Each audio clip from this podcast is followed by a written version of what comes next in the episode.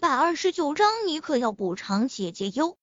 知道啊，摘取野果可以赚取更多的钱，谁还去钓鱼捉龙虾啊？这是显然易见的问题，大家心里都清楚的很。对，你说的很有道理。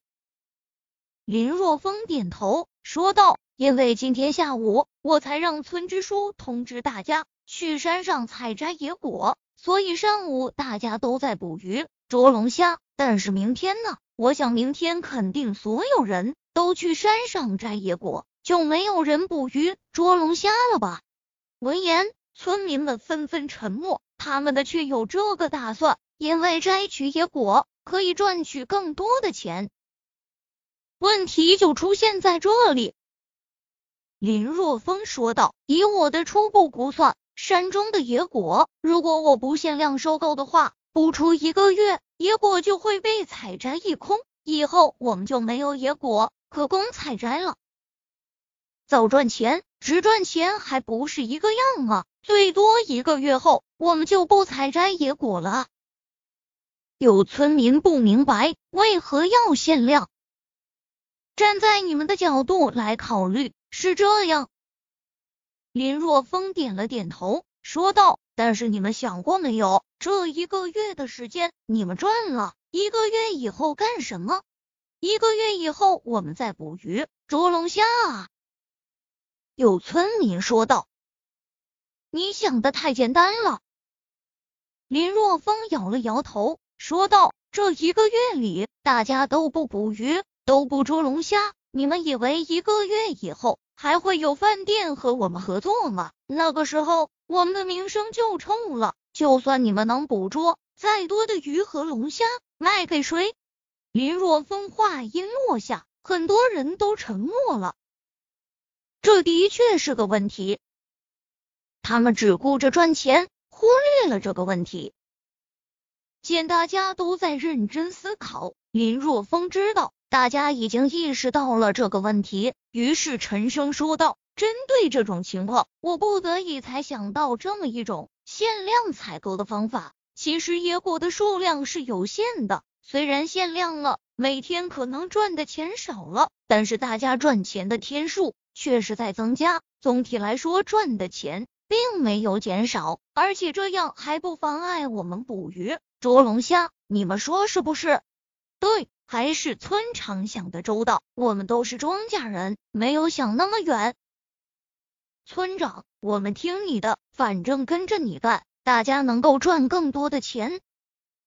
以后有什么，村长你就在大喇叭中说一声就行了，也没必要号召大家开会。以后你说什么？我们就怎么干？其实这本就是很容易想明白的事情，只不过大家都被金钱蒙蔽了双眼而已。只要稍微一想，大家就能想明白。有些事情大家还是一起商量一下最好。林若风说道：“既然大家没什么问题，那就散了吧。”回到家中，洗漱完毕后，已经是晚上十点钟了。林若风这才想起来，应该给周芷兰打一个电话，和她说清楚今天的事情，否则的话，明天将数量变少的龙虾和鱼送到酒店，他不好交差啊。嘟嘟嘟，过了十多秒，就在林若风以为周芷兰已经睡觉时，电话接通。喂，不好意思哈，兰姐，吵你睡觉了。电话接通，林若风笑着说道：“没有，姐姐在做面膜呢，还没睡。”电话中传来周芷兰妖娆的声音：“怎么，现在给姐姐打电话，是不是想姐姐了？”“呃，其实我是有个事情想要和你说一声的。”“什么事情？说。”“是这样子的，明天的龙虾和鱼。”只能给你各提供四百斤左右了，林若风说道。什么？四百斤？周芷兰的声音陡然间提高。你不会是找到了其他的酒店了吧？是不是别的酒店给你的价格更高？兰姐，你想哪里去了？林若风说道：“以我们俩的关系，我怎么可能卖给别的酒店？是这样的。”听完林若风的解释，周芷兰风情万种的说道：“哼，算你小子有良心，姐姐没有白疼你。既然只是一天，那没什么问题。不过你要补偿姐姐哟。”听着周芷兰那魅惑的声音，林若风只觉得身体上无比的燥热，说道：“行。”那我明天就去县城里。你想哪里去了？周芷兰没好气的说道：“我说的补偿是你手中的野果，要每一种多给我一百斤。”哼！林若风表示自己很尴尬啊。原来周芷兰口中的补偿竟然是这个意思啊！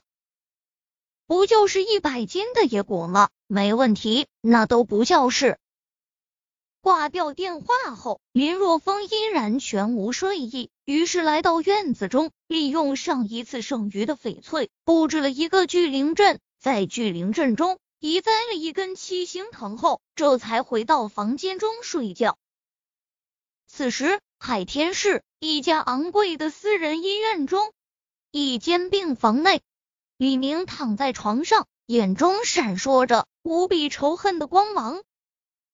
本来他的腿骨头已经恢复了差不多了，结果被林若风再次踢断，而且这一次被上一次伤的还要严重。主治医生已经说了，就算恢复，也会永远的留下后遗症。换言之，以后他都是一个瘸子了。而这一切都是林若风造成的。爸，这口气我咽不下去啊！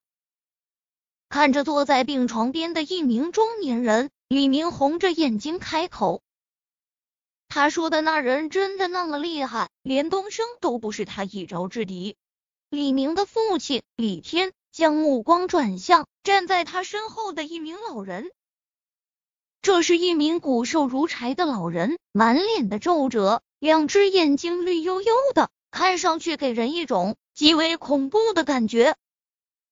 他是李家的老管家涂大，跟了李天二十多年了。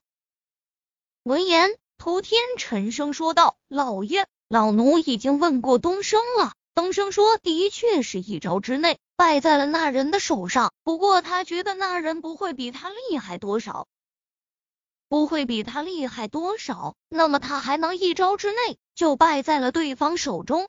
李天闷哼：“东升这是向自己脸上贴金子啊！”